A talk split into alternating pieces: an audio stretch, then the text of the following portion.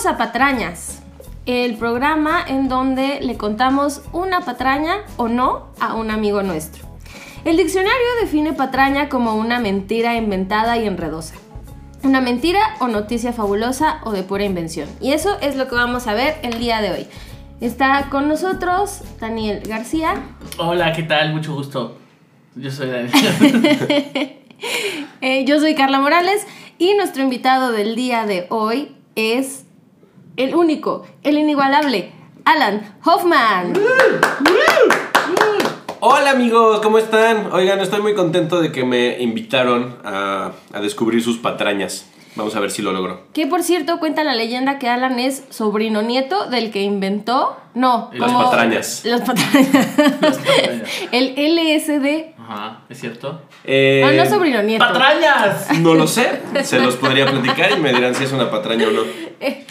Nosotros te vamos a contar dos historias. Daniel te va a contar una, yo te voy a contar otra y tú vas a decidir si esas historias que te contamos son patrañas o no. Ok, Nuestro objetivo será engañarte. Y obviamente durante eh, el transcurso de que, de, de que te estamos contando las historias, tú puedes hacernos preguntas, comentarios sobre la historia que se está contando. O sea, es, es libre, pues. bien, y hasta el final les doy mi resolución. Exacto, al final de, eh, de las dos historias te, te preguntaremos qué opinas de las dos para ver, pues eso, quién logró engañarte o, o quién no. Al final estamos jugando juntos eh, para, para un gran premio Ujú. Para nosotros, para la Carla, para mí, pero también hay un premio para ti si eh, adivinas. y Ay, el qué premio, emoción. te lo va a decir Daniel, ¿qué es? Una manzana. ¿Y yo puedo elegir cuál? Tú puedes Sí. elegir Me cuál, encanta. ustedes no están viendo, pero hay cuatro manzanas aquí y tú puedes elegir cuál. eh, Me encanta. cuál, cuál es verdadera y cuál es una patraña. Porque unas son de cera. Bueno, vamos a comenzar. Eh, comienza tú con tu tema. ¿Yo, yo empiezo? Muy bien. Eh, pues miren, yo les voy a contar algo que tiene que ver con, con- con la música. La música. Eh, esto se llama, fíjense, porque le puse nombre, le puse nombre a esta historia. Se llama El Dedo del Diablo. Uh, Ay. Muy bien, eh, pues todo comienza, si, si- si ustedes saben, como que el diablo ha estado vinculado mucho con, pues con muchas cosas, pero también con, con la música, ¿no? sí. Se, Sí. se, decía, se, se decía por ahí, por ejemplo, que este Jimmy Page, el guitarrista de Led Zeppelin, tenía una onda ahí ocultista y compró la casa de, tú sabes de quién, de, Aleister Crowley. de Aleister Crowley, que era un, un este, ocultista ahí vinculado con la Segunda Guerra Mundial y todas esas cosas, ¿no? Ok. Y que hacía ritos satánicos. Y que varias de las canciones de Led Zeppelin pues tienen una onda satánica. Y bueno, ¿qué decir, no? ¿Qué decir de, de- del heavy metal y esas cosas, verdad? Es del diablo, Esas ¿no? Eso cosas es del son del diablo. diablo. o que, Gloria Trevi se ponías al revés su- sus discos que tenían mensajes del diablo. ¿Alguna vez lo intentaron, lo de Gloria Trevi? Eh, ¿Qué? Creo que yo tengo, yo tengo como un recuerdo de que sí, en mi familia alguien tenía el disco y lo puso al revés. Pero Pero- eso, eso cómo se hacía. Eh, lo que pasa es que eran de vinil y entonces lo que haces es, el, el- no, no recuerdo los lados, pero pon que el vinil gira hacia la derecha para escucharse. Mm. Y entonces lo que haces es girarlo hacia el otro lado para que se toque al revés la canción y que ahí es cuando se escuchan estos mensajes. Los ruidos diabólicos. Exacto. Yo lo intenté, pero pues con un CD, entonces me eché a perder. Sí, no, creo que así no iba a funcionar. Bueno, y había un, un violinista famoso, ¿no? No recuerdo el nombre, que decían que era el violinista del diablo. Ah, Fíjate. porque por su trino del diablo. Efectivamente, de quien les voy a hablar el día de hoy es de Giuseppe Tartini. La verdadera historia de Giuseppe Tartini. A ver. Giuseppe Tartini eh, nació en 1692, ¿no? Él, eh, en Pirano, que eh, en ese entonces era parte de la República de Venecia, pero ahora ya es Eslovenia. Y pasó esto, fíjense, desde chiquito, ya ven que en esas épocas, eh, estábamos en los 1600, 1700, eh, casi que si querías estudiar, lo que tenías que estudiar era ser para este eh, religioso. ¿no? O sea, la manera de, de poder tener una educación era si era... Si eras sacerdote Exactamente. Entonces él, pues realmente eso fue lo que le asignó su padre. Su padre era un comerciante y le asignó que pues tú vas a estudiar y vas a estudiar para hacer eh, una vida eclesiástica. Ok. ¿no? Y la verdad es que Tartini era muy destacado, era un alumno muy, muy, muy bueno, muy inteligente. Eh, pero la verdad es que nunca, nunca se asomó en esos momentos de su vida como que tuviera algún dote musical. Nada más era así como, pues es bueno para la escuela, pero Es bueno para Dios, básicamente. para Dios, nada. Eso a los, a los 12 así ibas a No, decir. no, no. ¿Qué, qué, qué, qué- ¿Cómo eres malo para Dios? Eh, si no comes verduras. Ah, bueno. sí, pues Si, si no rezas. si no rezas Ah, mientras comes verduras. Eh, a los 12 años, eh, Tartini entra a, a- al- a un colegio que, que- y ahí es donde apenas a los 12 años recibe un poquito de formación musical básica. ¿no? Yo supongo que es como cuando nosotros nos daban clases de flauta en la, en la secundaria y que aprendíamos a tocar el Titanic. O sea, nada más. Ujú. Así, Sí. básica. Y algo de los Beatles a veces. A veces, a mí la del Titanic no me tocó porque ya cuando era estaba el Titanic yo ya no estaba en la, La secundaria. entonces esa no me la enseñaron. Pero era el himno a la alegría, te enseñaban. Sí, el himno a la alegría. Ajá, o algo de los Beatles. A mí me enseñaron el tema del padrino. Ay, ¿En serio? Ajá, sí. padrino. Ta, ta, ta, ta. Eso estaba bueno. Bueno, a mí mi profesor de flauta, eh, perdón tantito por el paréntesis, Sí, no, dale. era mi profesor de deportes también. Saludo al profesor Francisco de la Vega, si estás escuchando esto, del CEL. Saludos a Francisco de la Mm, qué Vega. divertido. Entonces, a esos 12 años es cuando recibe su primera clase, digamos, su educación básica de música. eh, pero pues realmente mínimo. Y a partir de ahí, la verdad es que Tartini, pues no, no, no, no, no es que se especializara en ser un músico, ¿no? O sea, él iba por la vida estudiando esto de, de- de- de ser sacerdote. Después conoció, conoció, les voy a contar a, a una muchacha. Y se enamoraron, pero esa muchacha, como en esas épocas pasaba, su padre no estaba de acuerdo con esa relación, ¿no? No estaba a su No altura. estaba su al- De hecho, sí era una onda de, de- de clases sociales. Pero era más de. Ella era. No era que ella fuera rica y, y, y Pagani- Paganini, no. ¿Cómo dijimos que se llamaba este? Este. Tartini. Tartini. Al revés, ella era de, de extracto social bajo. Y entonces, como que había esa lucha.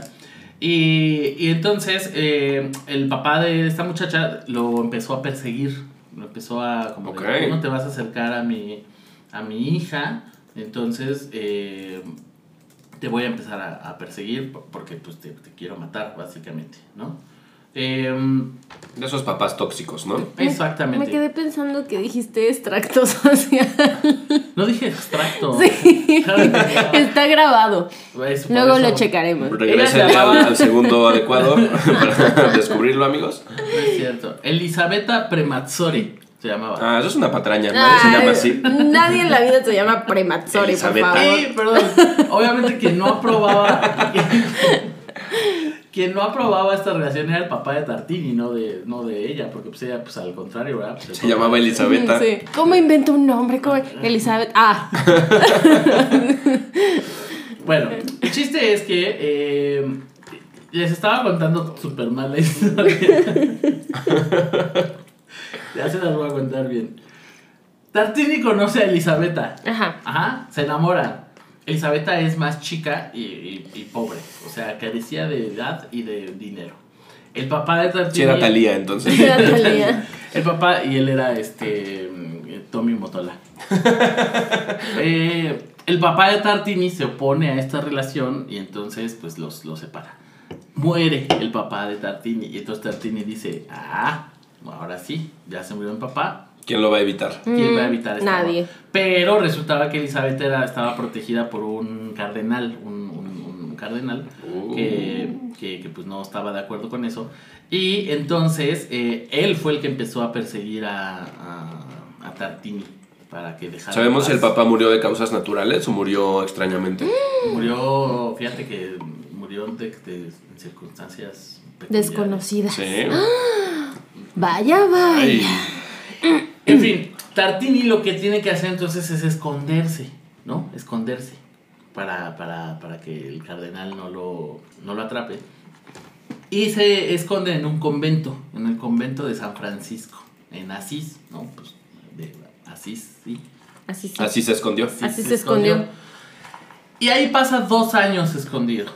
¿No? Y es en ese convento donde, pues aprovechando que estaba ahí, escondido, que no podía salir de ningún lado, conoce a un maestro que eh, era el organista, bueno, uno de los eh, monjes que estaban ahí, es el, el organista del convento.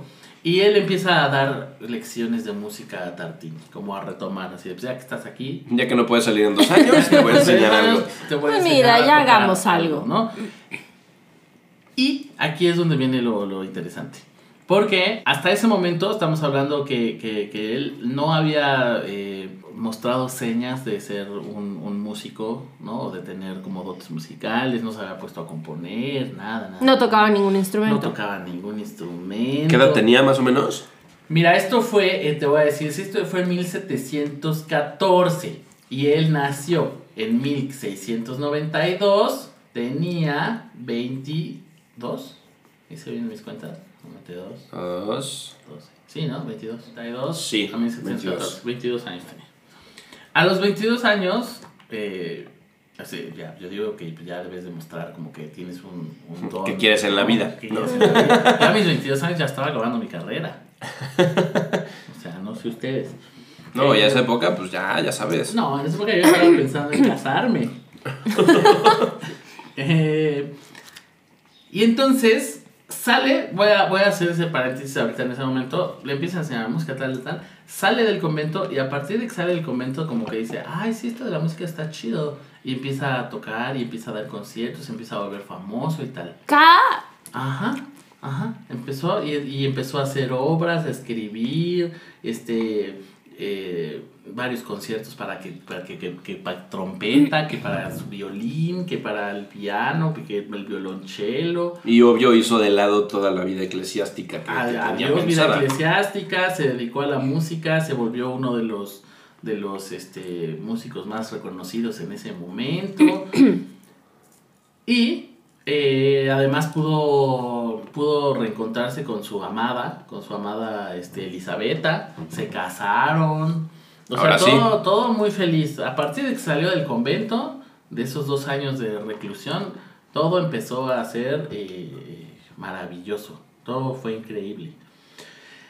Y entonces, eh, y la gente lo veía tocar y decía, qué bárbaro, este señor toca eh, increíble. De hecho, él fue uno de los primeros violinistas que en tener un... un el- Violín. violín. Un tejado. No, un este, el famoso violín, el Stradivarius. Ya ven que el, el Sí. violín Stradivarius es el más chido de, de Como la ropa. tiempos. Stradivarius patrocina.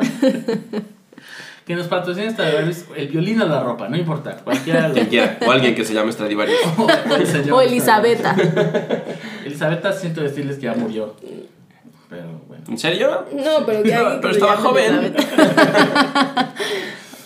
En fin, todo le iba muy bien, tenía, tocaba increíble, la gente lo veía tocar y decía, no, es que toca también que, que, que, que se me hace que tiene seis dedos en la mano, decían. Tiene seis dedos en la mano. Y la gente se ponía bien atenta, así como a ver su mano, a ver si le encontraban el Seis dedos. el sexto. Ahí sí era como de, no, pues te estás buscando seis dedos a la mano. Como lo del gato, ¿no? En fin, así fue, así fue, ¿no? Y entonces uno se pregunta, ¿qué pasó? ¿Qué pasó en esos dos años? ¿Qué sucedió? Que transformó la vida de Giuseppe Tartini completamente. ¿Qué pasó? De, ¿Qué pasó?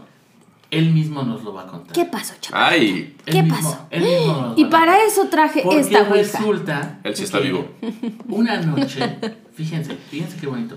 Una noche, eh, de, eh, mientras estaba ahí en ese convento, mientras estaba durmiendo, durmiendo, se le apareció el diablo. Ok. En el convento. Ajá, se le apareció el diablo a Tartini. Y el, el diablo básicamente eh, lo que dijo es, mira, eh, yo voy a ser tu, tu, tu, tu, tu siervo, voy a ser tu, tu, tu, tu servidor a cambio de tu alma. O sea, lo que fuerte. necesites yo te lo voy a dar, pero a cambio de tu alma. Y entonces Tartini dijo, pues, ah, va, órale, chido. Y entonces a partir de ahí le empezó a ir muy bien en muchas cosas. Y una buena noche, el, el diablo eh, llegó con, una, con un violín y se puso a tocar una melodía con- en su violín, el diablo. A diferencia de lo que Cepillín dice que tocaba la guitarra. no, ¿Y bailaba? y bailaba. Lin Lin, el violín. El diablo realmente tocaba el violín y se le apareció a Tartini tocando eh, el violín y empezó a tocar una bonita melodía romántica, ¿no? Eh, Qué incómodo, ¿no? Que llegue el diablo a tu recámara y toque algo romántico. ¿Qué haces? Ya. sí, es incómodo. Estás en pijama o en camisón, ¿no? Una cosa rara. Como, porque lo primero que piensas es, ¿qué quiere a cambio, no? Exacto. O sea, ¿qué, qué, qué, qué quiere este señor? ¿Cómo, cómo se, ¿Cómo se le pasa el alma? Ahí es cuando empiezas a dudar. Mm, ok, el alma a lo mejor se pasa de una manera. Ah, ¿O sí quiere mi alma? En fin, le empieza a tocar una bonita melodía romántica y Tartini está así, pues asombrado, ¿no? De lo que está escuchando, porque es, es, es maravilloso lo que está escuchando.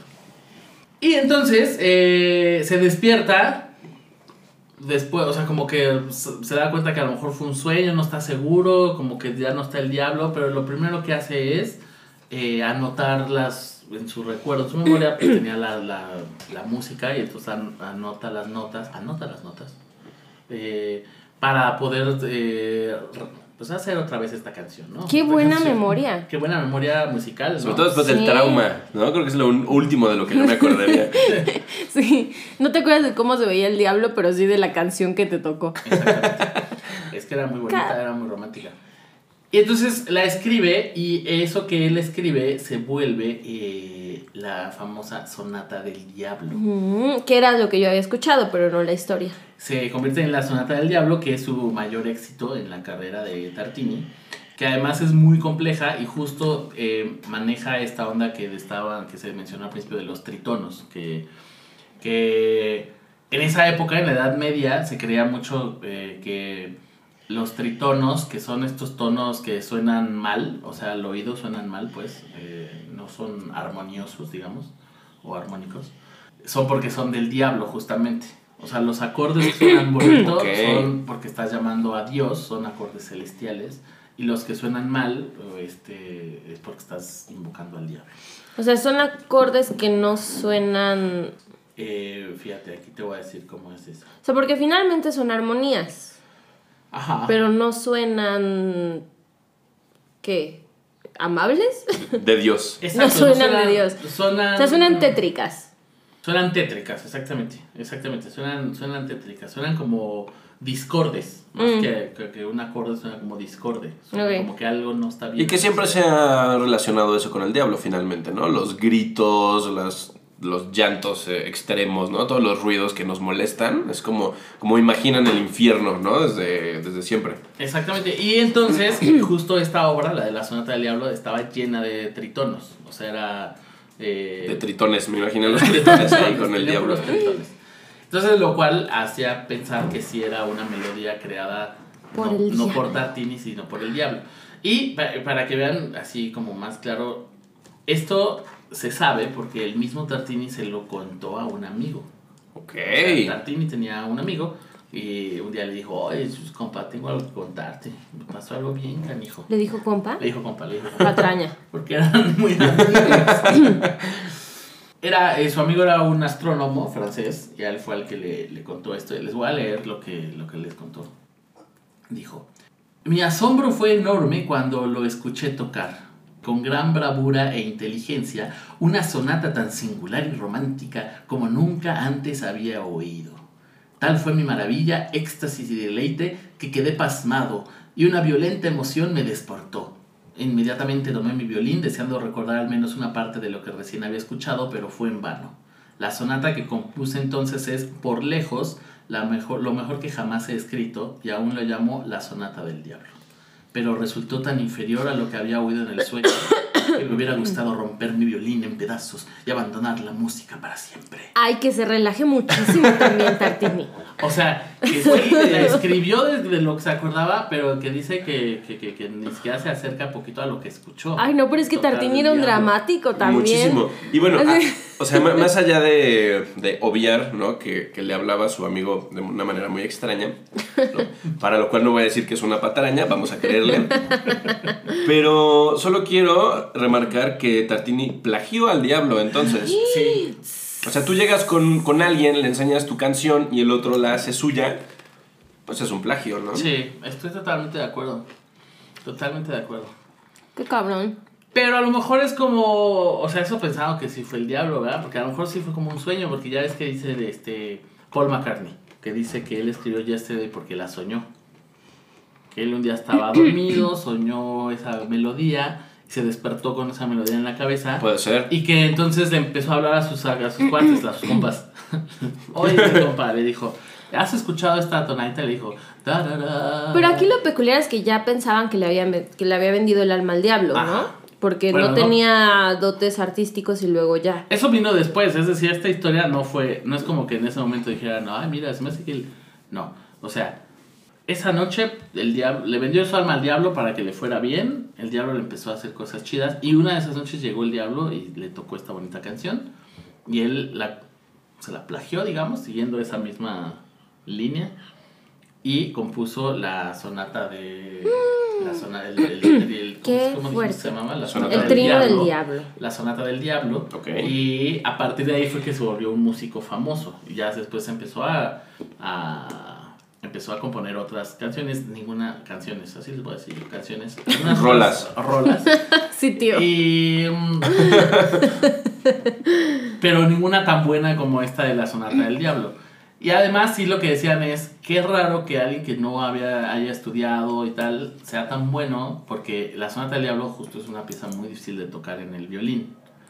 De ahí que entonces lo veían y decían, no, es que debe tener, y ahí se empezaron estas leyendas urbanas de, bueno, esto de le vendió su alma al diablo, le- tiene un sexto dedo, es el sexto dedo del diablo, este... Ah, por eso tu historia se llama así. El sexto dedo, el, el- el dedo del diablo, exacto.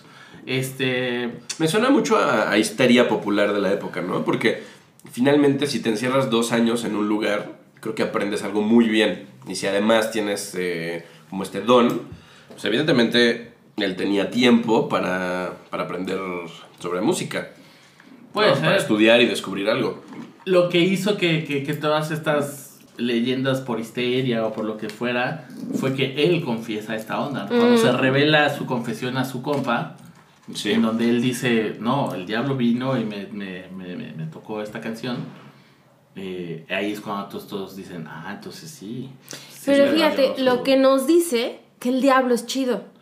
El diablo, por lo menos. es- Porque cuando han escuchado una historia de alguien que diga, no mames, se me apareció Diosito y me tocó una canción.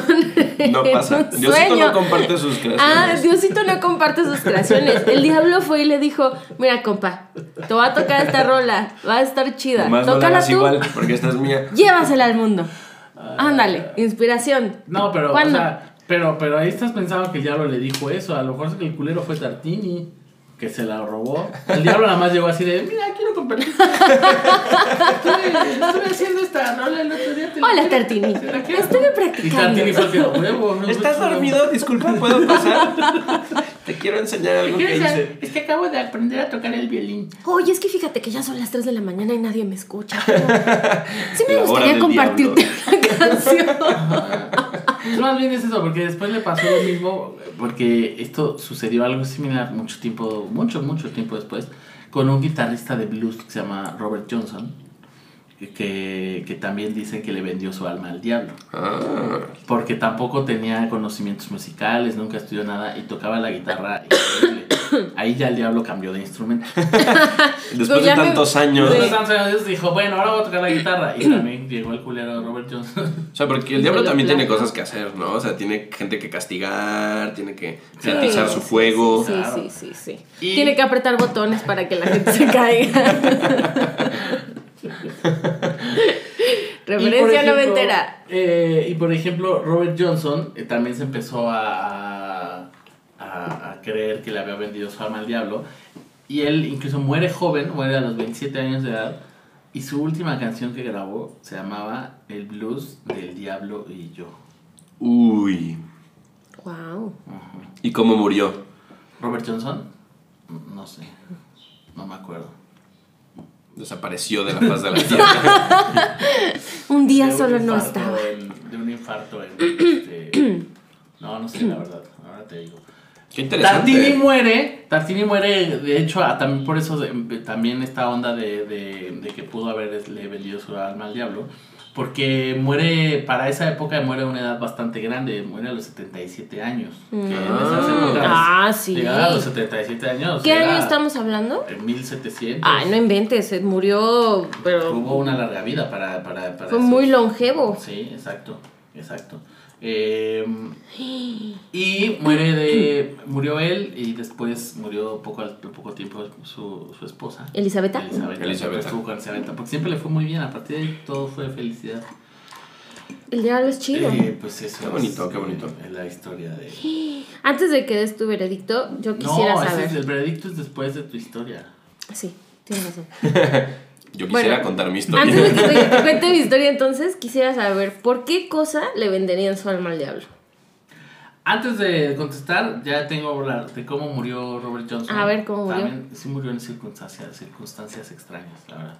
Unos que dicen que fue envenenado con un whisky por un marido celoso, eh, que era dueño de un bar al- en el que Johnson tocaba, y que ahí pues, el marido lo envenenó, porque Johnson andaba con la esposa. O sea, como el dueño del bulldog, más o menos. Ándale, imagínate que el dueño del Bulldog Cuando te echaba tus envenenó a, a Leonardo de los Andefobia.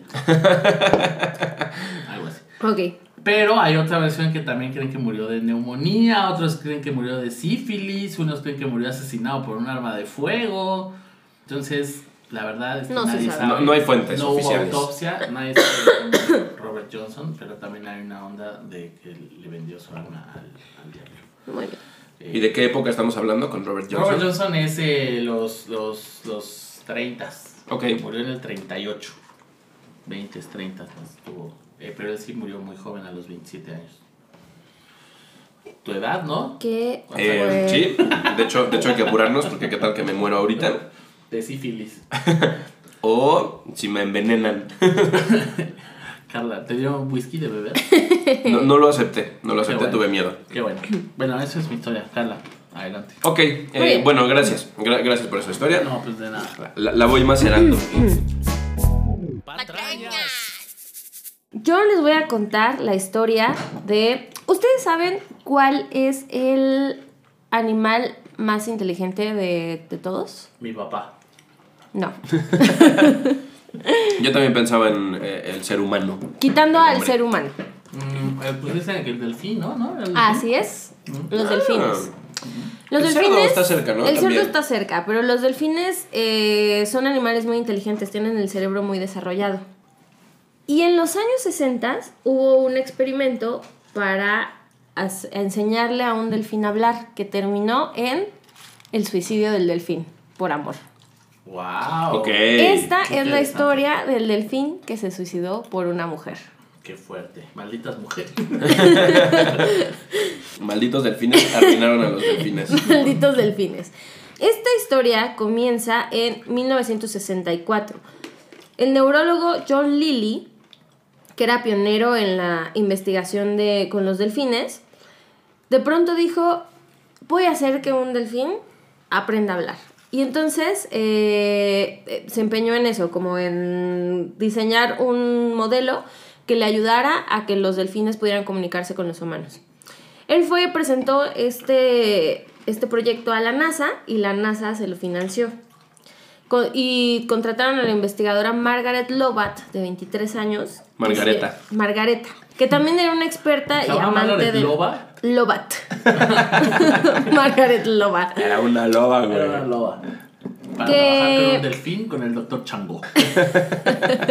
¿Será inventada mi historia? ¡Patrañas! Eh, de 23 años que también era amante y conocedora de los delfines, también era una experta en, en- en estos animales. Y entonces lo que hicieron es contratan a esta chava y empiezan las investigaciones, empiezan como el experimento. Pero se dan cuenta de que no podían hacer el experimento solo metiendo al delfín en una piscina y ella desde afuera tratando de enseñarle a hablar tenían que hacerlo como el- la, la teoría del doctor John Lilly era que tenían que hacerlo como una madre le enseña a hablar a sus hijos. O sea, a partir de estar todo el día con ellos. Y entonces lo que se les ocurrió hacer fue Eh, eh, perdón, en, en mi mente hubo una escena de estas de película con música de fondo, donde el delfín está teniendo vida de humano, con la doctora. Entonces le da de comer, lo lleva al cine, Lo despierta en la mañana. lo viste. Le ponen su pijamita. Pues fue en una cosa noche. casi así. Porque lo que se les ocurrió hacer fue semi-inundar una casa para que la doctora, eh, para que Margaret Lovat y el delfín convivieran juntos en esa casa el mayor tiempo posible. Lily ya había estudiado antes el cerebro de estos animales, estableciendo paralelismos entre sus sonidos y chillidos. Lili. Paralelismos.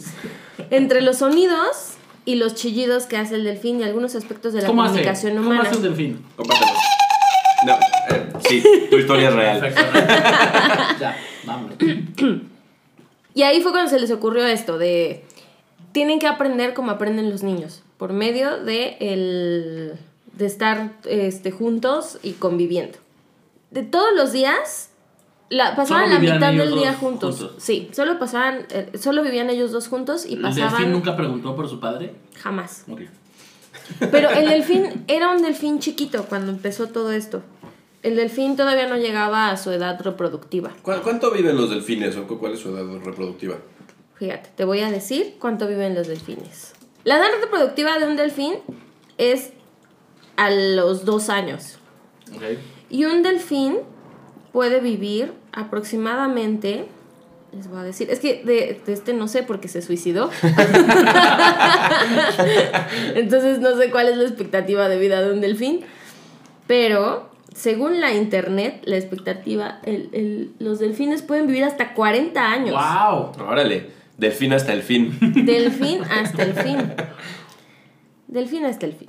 Ajá, y entonces. Espera, no, tengo una duda antes de que continúes. Sí. No, no entiendo lo de cómo inundaron la casa, es decir, cómo era su convivencia, a qué nivel estaba inundada, porque pues finalmente estamos hablando de un delfín y de un ser humano, ¿no? Entonces, ¿cómo es que ella podía tener un recorrido normal por su casa si estaba inundada? ¿O a qué nivel, a qué nivel se inundó para que el delfín también pudiera estar ahí? En realidad era una casa con una piscina. La inundaron, o sea, sobrepasaron el nivel de la piscina y el delfín podía andar por ahí por donde quisiera ella también. La idea es que ella no estuviera tan incómoda a la hora de estar con el delfín porque tenía que pasar muchas horas con él. Porque lo- a lo que llegaron fue... eh, lo que decían es, me fijé cómo una madre enseña a sus hijos a hablar, cuenta Lobat en un documental que se acaba de estrenar en la BBC. Lo mejor era diseñar una casa en la que los dos pudieran estar las 24 horas del día, con estancias a las que el delfín pudiera accesar nadando y en las que la maestra pudiera dormir y llevar ropa seca algunas horas del día. Entonces, era una casa, haz de cuenta que es esta casa y en el patio tenemos una alberca y entonces empezamos a llenar la alberca y se sobrepasa, y se, empieza a me- meter el agua y llega como por acá. ¿Cuál que es por acá? Pero hay zonas, por acá Amigos. es, para los que no nos están viendo, es más o menos un metro A de la altura. cadera, ¿no? De una persona chaparrita. A la, doctor, a, la, a la doctora le llegaba a la cadera el agua. Ok. Pero tenía la, zona, la, la casa zonas más altas donde ella podía eh, accesar niveles, era una casa de niveles. a una casa de niveles. Entonces ella podía accesar a la planta alta y ahí estaba el dormitorio y ella se podía ir a dormir y entonces el delfín se quedaba ahí viéndola. La observaba mientras dormía. Qué friki. El delfín se pasaba a su cama en las noches. Solo cuando tenía pesadillas. De esta forma podría impartir dos clases al día, seis días a la semana y durante dos meses y medio en principio, porque por, por O sea, pero pronto además le daba clases. O sea, no solo era la convivencia. no le daba clases. O ¿Cómo sea, es era- una clase? ¿Cómo le das una clase a un delfín? Se sienta, tiene pupitre. Hay No. pizarrón. no tiene pupitre. Lo que, lo que empezaron a hacer fue ver estas similitudes que tenían los sonidos, un poco como le enseñas a hablar a los niños. Es que nunca le he enseñado a un niño a hablar, no sé cómo es. Tú, tú eh, haces el Un sonido para que te imite. Ya. Y entonces lo que, lo que estaba en la cabeza de estos doctores era, si los delfines ya hacen sonidos similares al lenguaje, como un-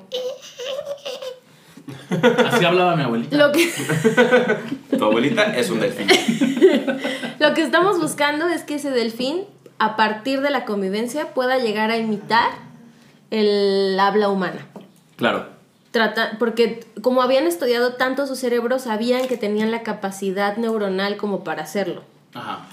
Por lo menos eso pensaban en los 60, pero de Ah, en pronto los 60 pensaban todo muchas cosas. comenzó a ir mal. Ok, pero a ver, tengo, tengo otra. Perdón, me salen muchas dudas porque sí es una historia que me está sorprendiendo muchísimo. Eh, o sea, sabemos todos que los delfines son animales que respiran oxígeno, sin embargo viven en el agua. Entonces, ella se esperaba que el delfín estuviera flotando, respirando para hablar con él, Sí, o intentaban emitir sonidos bajo el agua cuando él estaba ahí. supongo que parte del aprendizaje también tenía que ver con estar ella abajo del agua y algunas dinámicas que no sé cuáles sean, pero algunas otras dinámicas Porque los sonidos se que tuvieran que ver con no hablar porque Claro. era abajo del agua. Pero ya afuera la onda sí era ah, eh, que emitiera sonido. Supongo que dentro del agua eran algunas otras dinámicas. Porque en realidad no Hay ahondan dinámicas tanto, adentro del agua que, que no, no hay que no contar. ahondan tanto No. en eso, sino en lo que pasó después, Ay. en el giro inesperado de esta historia que comenzó como con un vamos a enseñar a hablar. Se enamoró de su mamá. Espérate. Era El joven maestra. delfín pronto decidió Sí, saltarse las clases y pasar a la acción, Típico. dando rienda típico suelta. de los Adolescente. Típico de los delfines, saltar. Que empiezas a faltar a Dando- clases, y empiezas a monear en la esquina. Porque vivimos en San Andrés de Tepilco, esa es una infancia clásica aquí. Empezó a dar rienda suelta a sus instintos. Peter, Mm, que así se llamaba el delfín, Peter, Peter se llamaba. comenzó Es que a cortejar. es destino, ¿no? También. Todos conocemos a un Peter que, que, que acabó mal por Ah, sí. amor. Ahí tienes a Peter Pan, Peter, Peter Parker. Parker Peter Parker, Peter. La. Jackson. Peter Languila está en la cárcel, ¿supieron? Bueno, ahí está. Pero pues era muy fácil salirse, ¿no? O sea, él es más flaco que los barros. O sea, Pero era cabezón. entre barrotes. Era cabezón, entonces no puedo. Si no metes. Es científicamente probado que si no puedes meter la cabeza en un lugar, tu cuerpo no, no o sea, no, no entras. Wow. Por muy flaquito que estés y tu cabeza no cabe. Por eso acabó en la cárcel, se metió y no pudo salir. sí. ah, soy estúpido. Sí era. ¿no? Bueno, Bueno. Peter comenzó a cortejar a Margaret. Primero, la observaba demasiado. No hacía caso a sus, a- sus indicaciones y se quedaba viéndola. Y después empezó a mordisquear suavemente sus pies y sus muslos. Así conquisté yo a Carla. ¿Te acuerdas? Ruidos de tus pies y tus muslos. Sí, me, me acuerdo. La observaba demasiado, pues era una clase, ¿no? Claro. ¿Qué, qué esperaba ella? ¿Que estuviera él viendo hacia la ventana? No, y vivían juntos también, pues como. Oye, hazme caso, te voy a enseñar a hablar. No, me está mirando demasiado. Oiga, no hacía caso a las indicaciones, ya solo la veía. O sea, ya no. Ajá. Luego empezó a morderlo, morderla. Mórdela. Cosa que podía parecer simpática, dice Margaret, porque parece que los, los delfines están sonriendo todo el tiempo. Maquiavélicamente. Entonces Pero la mordía. peor, ¿no? Te está mordiendo mientras te sonríe. Sí, entonces la mordía y Elizabeth decía, ay, está bien porque mira qué bonita sonrisa tiene el delfín. Y él la remedaba porque ya sabía hablar. Pronto comenzó a mostrarse más interesado en la anatomía de Margaret, poniéndose más agresivo. Le empezó a mordisquear sus pezones ahora. No, porque de repente los mordisqueos que eran como así leves en sus pies y como por acá más arriba de la rodilla empezaron a ser muy cercanos al, vagina. a la- al área sexual de Ay, Margaret. A su sexo, dices. Digamos a la zona B, a su zona B de su zona erógena. A su zona erógena. Pero además estamos hablando de que el delfín para este entonces ya había alcanzado su madurez sexual. Ya tenía sus dos añitos. Ya tenía sus dos años. ¿Había tenido parejas delfinas? No. Ahí es que ahí estuvo el problema, ¿verdad? Y empezó a ponerse agresivo para satisfacer su apetito sexual. Ahí Eso me pasa. entran dos cosas que tenemos que señalar. Dicen, cuenta la leyenda, que los delfines son de, lo- de las especies animales que se ha demostrado que violan a otras especies. Sí, fíjate que yo, yo crecí pensando que los delfines eran seres amigos porque te salvaban de los tiburones. Y en realidad eh, he escuchado mucho y he leído bastante sobre cómo los delfines en realidad son animales muy agresivos. ¿no? Muy agresivos y violan y Flipper lastiman y era atacan agresivo. incluso. Flipper era adorable. Era un maldito maníaco. No, pero sí, tienen un instinto sexual muy fuerte. Y entonces eso los lleva a violar. violan, son violadores, malditos violadores. Y me parece que es de los pocos animales que tiene relaciones sexuales por placer. Por placer. Exactamente. Qué interesante. La investigadora se protegía con una escoba y unas botas de goma, pero cuando se ponía demasiado brutal le tenía que llevar con otros delfines hembras para que se saciara. Oh, pues hubiera puesto un cinturón de castidad. Pero es que no nada más era, No, ya era agresivo. ya era agresivo. Entonces llegaron a la ¿Y conclusión estamos de... seguros que era por apetito sexual y no porque lo tenía encerrado en una casa inundada? Sin, sin otros delfines. Eran los 60, era un tiempo muy loco. ¿Se drogaban? ¿Consumían drogas? ¿Eran hippies? Eran hippies. Estaban a favor de la guerra de Lo que empezaron a notar- de un delfín. Lo que empezaron a notar es el comportamiento que los delfines normalmente tienen con su pareja sexual. Este delfín la tenía con, con la investigadora, con Margaret. Y entonces lo que, lo que hicieron fue, notaron que estaba pasando esto y dijeron, pues vamos a traerle unas hembras, a ver si así se le baja. Es el típico, ¿no? Te voy a llevar a Tlalpan. Le dijeron, Unas así dicen a hembras, los chavos, qué mala onda, ¿no? Se le baja, a ver si se le baja el apetito, el apetito sexual y podemos volver al experimento. Pero no funcionó. O sea, sí las llevaron. Eh, sí las llevaron, pero Y- justo dice, "E- ese turismo sexual del animal cortaba el ritmo de la clase. Así que Margaret tomó la sartén por el mango. O sea, lo que le preocupaba es que por estar en su turismo sexual no, no tuviera clases. Exactamente, porque es no, que... que... no, que se la, no que la quisiera violar, ese no era el problema. No, No, y además, eh, o sea, es su naturaleza. Es, en vez de reproducirse con delfines, debería estar aprendiendo a hablar como humano. ¿no? Básicamente Claro. es la lógica. Ajá. es la lógica. Malditos científicos. porque además recuerden. Que este proyecto lo estaba financiando la NASA. Entonces ¿Por cada qué no estaba cuando... financiando la NASA? Yo tengo Para ver esa si un duda. delfín podía ir al espacio. ¿Querían mandar a un delfín al espacio? No, pero en ese entonces la NASA era el único laboratorio científico, o sea, el único organismo científico que podía financiar un proyecto de esa magnitud. En ese momento, Margaret decidió tomar la sartén por el mango. Literal. Es decir, Literal. Cogérselo. No. Ah. Lo que hizo fue que como estaba interrumpiendo el ritmo de las clases, decidió masturbar al delfín. ok. ¡No! ¡No! Por mi parte no era algo sexual, era una forma de sentirnos más cerca. Yo estaba ahí para Así conocer dicen a los, Peter. los fuckboys. Yo estaba ahí para conocer a Peter y eso era parte de Peter. Recuerda Lobat 50 años después. Así como voy a hacer este paréntesis, está interesante, porque hace vez hiciste una pregunta que ya no contestamos. eh, de por qué, por qué cosa le venderíamos nuestra alma al diablo. Es Nah, verdad. pero contéstame No, después, después, después. Por- pero voy a plantear una segunda también para. Así de. ¿Tuvieron algún, algún maestro maestra que les Que hubiera los gustado? que les hubiera gustado Que tomara la que sartén tomara por el la- sartén por el mango? No. a dejar ahí así. Ya contestaste.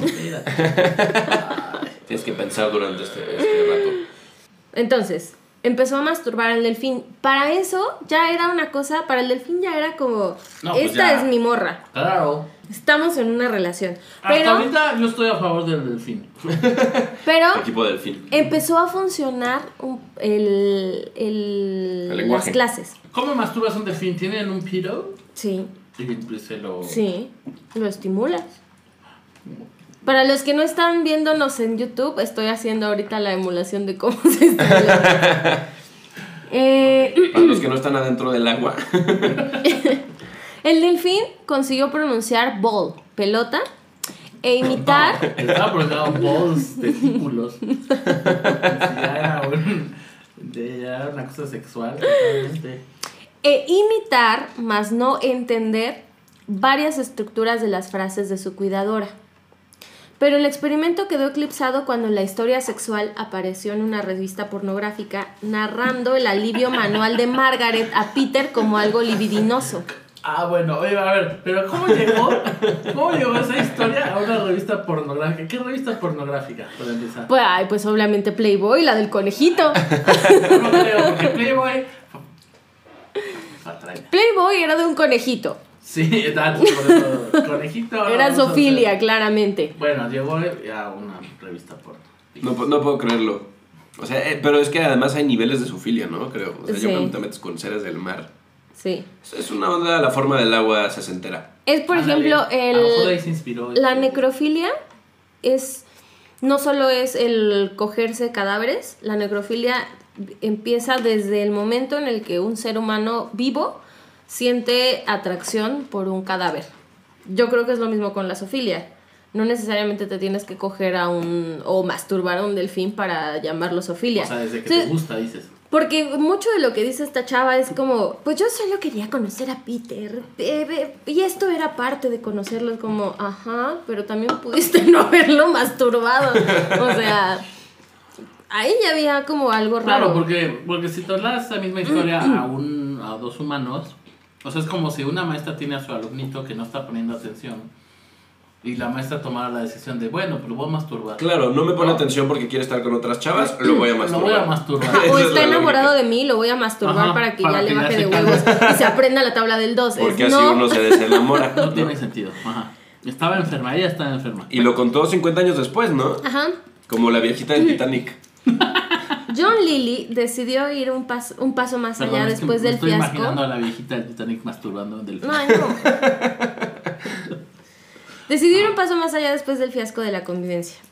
Probar LSD legal y poco estudiado por entonces para comprobar si se mejoraba la comunicación entre humanos y delfines.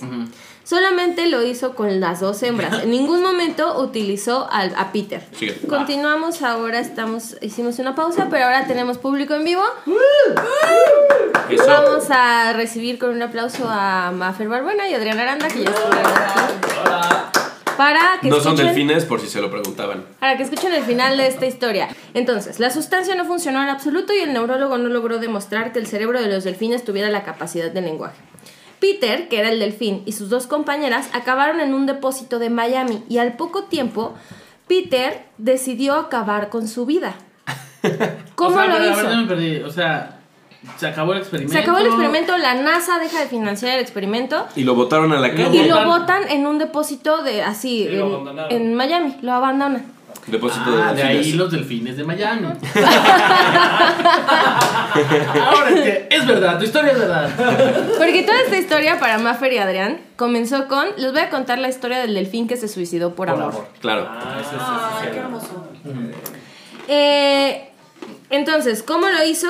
Tras haber experimentado un importante deterioro, dejó de respirar y se dejó caer hasta el fondo. Qué fuerte. Eh, un suicidio en toda regla, ya que la respiración de los delfines no es automática como la nuestra. Cada respiración de un delfín es un esfuerzo consciente. Si la vida se vuelve difícil, el delfín deja de respirar. O sea, el delfín conscientemente dijo a la verga, ya no tengo ¿Es a mi común que chava". los delfines se suiciden? No. Sí, pero aventando. Bueno, también, o sea, estamos hablando de la chava, El pero Golden si Gate. lo, Exacto. si lo fueron a, a dejar en un depósito y lo movieron de todo su contexto, pues no necesariamente es por ella, puede ser también por, por todo lo que cambió su vida en ese momento. El delfín Peter murió, se suicidó. Ok. Pero Margaret, quien fuera su maestra, regresó años después a la casa, a vivir a la casa que compartió con Peter. La casa inundada esta. La casa inundada, ya no inundada, pero sí inundada de recuerdos. Qué, qué a vivir con él, digo, a, a vivir ahí. Se casó con el fotógrafo que, que llevó toda, que documentó toda esta experiencia y tuvo cuatro hijas. Vive ahí hasta la fecha ¿Y de ahora. alguna se llamó como el delfín? ¿Y hijos cómo se llaman? Pitera. Delfina. Pitera, la delfina. Delfina Una hija se llama Pitera. Delfina, un hijo que se llama Flippy. Pitera. Esa fue Y la no volvió a usar la alberca con la que estuvo Jamás. con él. Nunca se volvió a mojar como se mojó con, con Peter. Y el doctor, este, ¿cómo se llamaba? Simi, ¿no? No, le, Simi, no ¿cómo le se pasó nada. Solamente dejó de trabajar en ese proyecto y ya. Bueno, se destruyó su credibilidad por, por todo Por el asunto. Porque además, Pues en sí. algún punto lo comentamos, se salió, eh, salió el rumor de que la doctora había masturbado al dolfín y, y se llevó así a revistas de pornográficas. Así es. Esa es la historia de Peter el delfín que se suicidó por amor. Ok, entonces, es momento de. Peter. Es momento de, Peter el delfín. de la deliberación, ¿cierto? Ujú. Eh, Ok. Vamos con la primera historia. La Muy primera bien. historia Yo tengo una fue- duda antes, Sí. de la, antes de la deliberación. Adelante. ¿Ustedes saben lo que el otro hizo? Lo que hace. No, ¿No? No, nadie sabe. Lo hicieron en secreto Cada cada, quien quien trabaja en en su secreto. habitación. cada Exacto. quien trabaja en secreto. Ok, y no se lo comentan. No. Ok. Vamos entonces, eh, la historia del dedo del diablo, este famoso violinista que se le apareció el diablo. ¿Es una eh, patraña o es verdad? Historia del dedo del diablo es verdad. Daniel, ¿Tú qué, ¿Tú qué opinas? yo digo que es. Híjole, es que.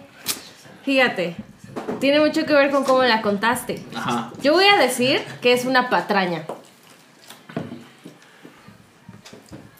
Es verdadera. Es, ¡Ah! es una historia totalmente verdadera. ¿El del violín de Paganini o de? Eh, Sí, no, no, el de, este muchacho Tartini, Tartini. Giuseppe Tartini, el, el compositor de, El del dedini. de la. ¿Cómo que se llama? ya se me olvidó. Trino del diablo. El trino del Pero diablo. fíjate, yo Ah, creí que era. Sí, sí, Se le sí. apareció el diablo y le tocó la. Yo creí que era patraña porque habías dado unos datos Por que no me parecían reales. No, por, por el nombre de la esposa y tal, y Elizabeta Margareta. y. Bueno, sí, pues y a mí cierto. la verdad tuve, tuve dudas porque lo que me parecía que podía hacerlo una patraña es que me parecía una historia muy lógica, precisamente. Creo que muchas veces, eh, para que luzca más la mentira o la patraña, eh, hay que meterle detallitos, ¿no? Y me pareció una historia muy lógica que podía haber aplicado a muchísimos músicos o artistas de la época. Pues sí, este fue totalmente cierto. Digo, no sabemos si de verdad se le apareció el diablo o no, ¿verdad? Eso no lo vamos a saber. A menos que quiera venir el diablo y A platicarnos. platicarnos. Eh, pero bueno, es una historia verídica. Ahora bien, eh, El delfín que se suicidó por amor. El delfín que se suicidó por amor. Muy bien. Eh, el delfín que se suicidó por amor, pienso yo, querida gente, yo creo que tiene detalles que son reales, pero es ¡Pataraña! Yo digo, espera, espera, espera, porque yo también quiero decir. Yo digo que es una patraña también. Pues les voy a decir que esta historia es un. ¡Es real! ¡Completamente real! No. Es completa y absolutamente real cada detalle narrado aquí en esta ¡Qué historia. fuerte! Pueden verlo en un documental de la BBC que... Que mencionas, de hecho, en tu que historia. menciono ahorita. Que parece que lo menciono porque. Me pareció muy conveniente mencionar a la BBC para darle, Sí, para darle como, como que fidelidad. Yo cuando dijo lo de la revista porno, la, la vi como dubitativa. No, pero todo lo que digo es verdad. A mí, a mí me pasó que me generó muchas dudas, justo de, de estas que les comentaba, como, como en cuanto a cómo sucedía, ¿no? O sea, creo que la historia era muy clara, pero ya que ahondábamos en dudas que de, de la manera en cómo sucedían ciertas cosas, quedaba muy al aire y entonces dije, ok, esta es una mentira que se va a caer, es una ¿Cómo patraña, pero no. ¿Cómo se masturba? Yo sí le pregunté. Pues No, como, eh, ¿cómo le enseñas a hablar, no? O sea, el delfín vive en el agua y sale para respirar, pero te metes tú y, e intercambias sonidos bajo el agua, lo haces arriba. Es cabrón, porque sí es una historia que parece muy ficticia, sobre todo por estos detalles de llenaron una casa de agua hasta la mitad para Sí. que la maestra pudiera Qué vivir ahí con el delfín, sí, como si esta casa lo hubieran llenado a la mitad, le, llegaba el agua a las caderas y ahí vivían el delfín y la maestra. y las no fue. mienten, ¿eh? No mienten. Y el, co- el documental se llama The Girl Who Talked to Dolphins, de la BBC. Y que los masturba Y también. que los masturba. Exacto, entre paréntesis, que lo masturba. La chica del delfín masturbado. Eso Pues, quiere este, decir que Que tienen, pues que tú sí lo lograste. tengo mi primer punto. Eso. Eso quería preguntarles también. El punto es eh, cuando, El cuando punto yo es- no atino, ¿no? Exactamente. Claro, lograron, sí. Sí, ok, exacto. bien. O sea, yo fracasé en esta ocasión. Así es. Digamos que no porque fuiste sincero, fuiste honesto. Y la honestidad siempre es mejor. Es el mejor premio. Ya Eh. nunca no contestamos por qué le venderías tu alma al diablo. Por no tenerle miedo a una estatua. Hoff, Eh, porque México sea campeón del mundo en fútbol. qué bonito. Eh, yo se la vendería eh, para tocar la guitarra como cepillín. Muy bien. Eh, pues muchas gracias, Hoff, por haber estado aquí en, en este bonito podcast que se llama ¡Patrañas! Patarañas, muchas gracias, oigan, por la invitación. La pasé muy bien. Ahí me avisan cuando nadie llegue, ¿no? Que si invitan a alguien les queda mal, pues aquí estaré.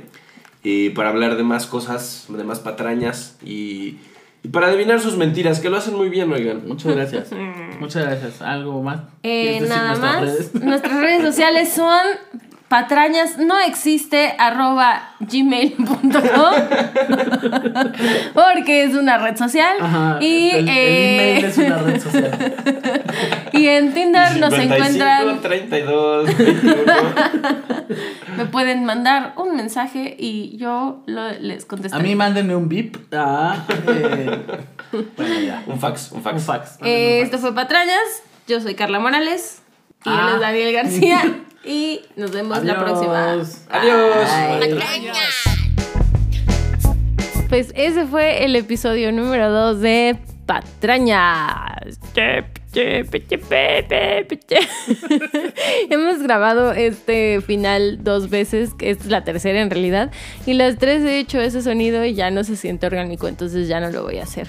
El episodio, pues estamos mejorando, estamos entendiendo ya más cosas como de lenguaje, de timing, de cosas así, y le mandamos un saludo y un agradecimiento a Alan Hoffman por haber estado de invitado y a todos los satanistas y mamíferos acuáticos del mundo.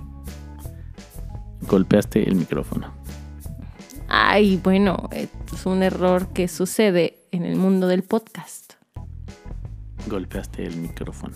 Bueno, eh, espérenos la próxima semana. Síganos en nuestras redes sociales que son arroba patranias en Instagram y no tenemos otra red social, entonces por ahora solo diré el arroba patranías.